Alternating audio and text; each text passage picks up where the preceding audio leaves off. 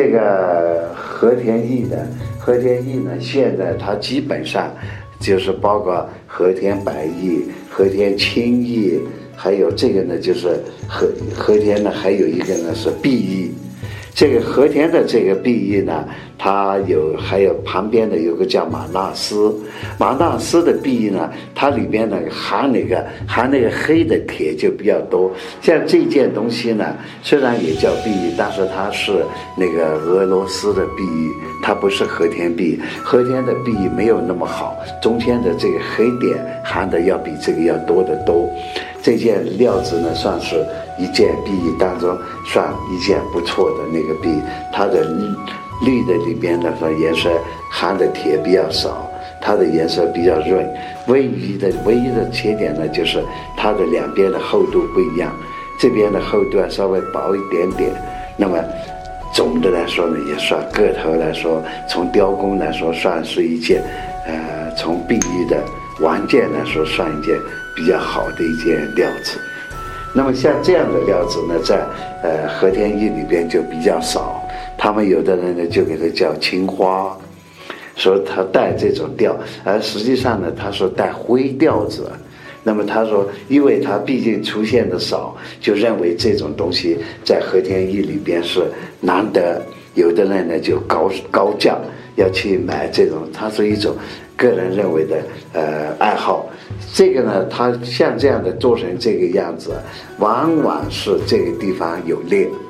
如果没有裂的话，他就不会去做这个工，啊，没有必要去做这个一个裂。那么，呃，卖的人说没绝对没有裂，我倒给他看作当做有裂的这个来处理，去啊评估它的这个价位。还有一种呢，它就是这种呢，叫我们给它叫糖艺。它像那个红糖熬干了以后，熬了以后呢，出现了这种颜色，这种颜色也是比较少，也是很多人呢对它的一种喜好。那这个呢，有的时候呢还有人工染色的，这个这件东西的话，我看到不像染色的，但是呢，它这个料的这个糖味呢还不太足，呃，发红的那个调子呢还稍微差一点。那么这个我们看这个。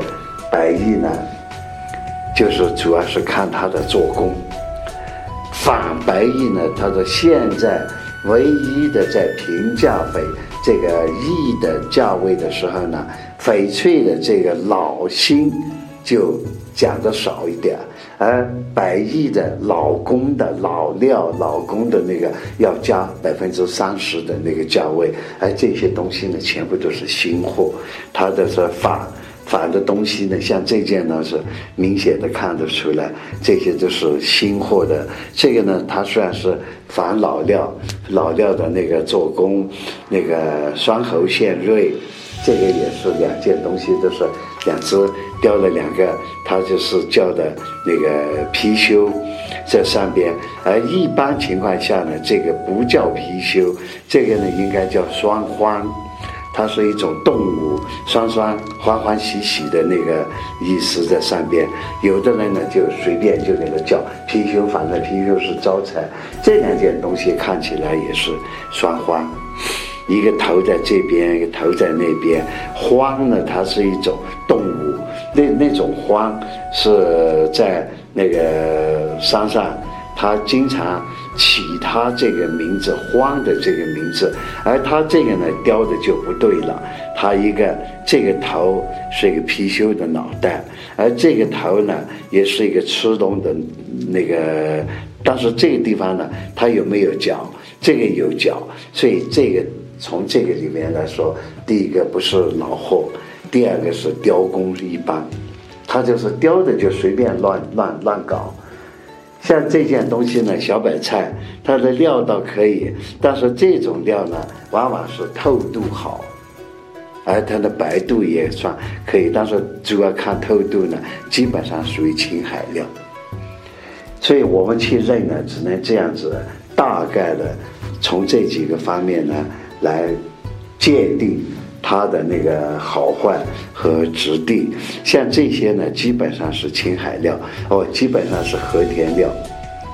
呃，这个呢是青海料，这件呢，看起来就是俄料的成分比较大一些，它的白度非常好。而这几件呢，基本上也是属于呃，要不是和田的山料，就是那个俄罗斯的俄料。但是如果是俄料的话，它的白度就不够。所以我个人认为，它还是那个和田的山料。山料现在也很多，大概就这样。